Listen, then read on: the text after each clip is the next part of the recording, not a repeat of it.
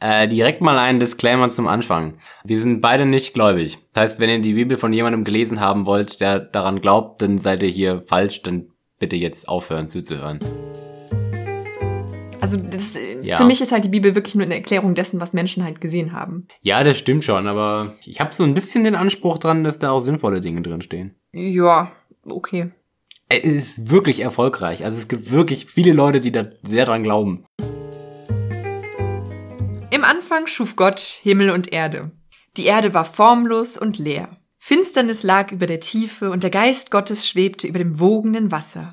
Das ist schon der erste Punkt, der mich ein bisschen stört. So, er, er schuf die Erde und warum ist sie zuerst irgendwie äh, wüst und leer? Ich glaube, der hatte vorher noch keine Idee, was er damit machen soll. Ja, aber das ist doch ein scheiß Anfang.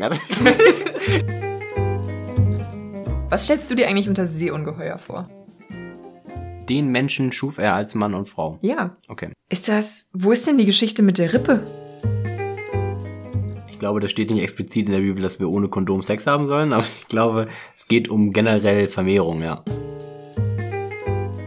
Lasst uns Menschen machen als Abbild von uns, uns ähnlich. Sie sollen über die Fische im Meer herrschen, über die Vögel am Himmel und über die Landtiere, über die ganze Erde und alles, was auf ihr kriecht. Ja. Ich weiß nicht, ob ich das gut finde. Sie sollten den Tag und die Nacht regieren und Licht und Finsternis voneinander trennen. Gott sah es an, es war gut. Moment, was ist jetzt alles am dritten Tag passiert?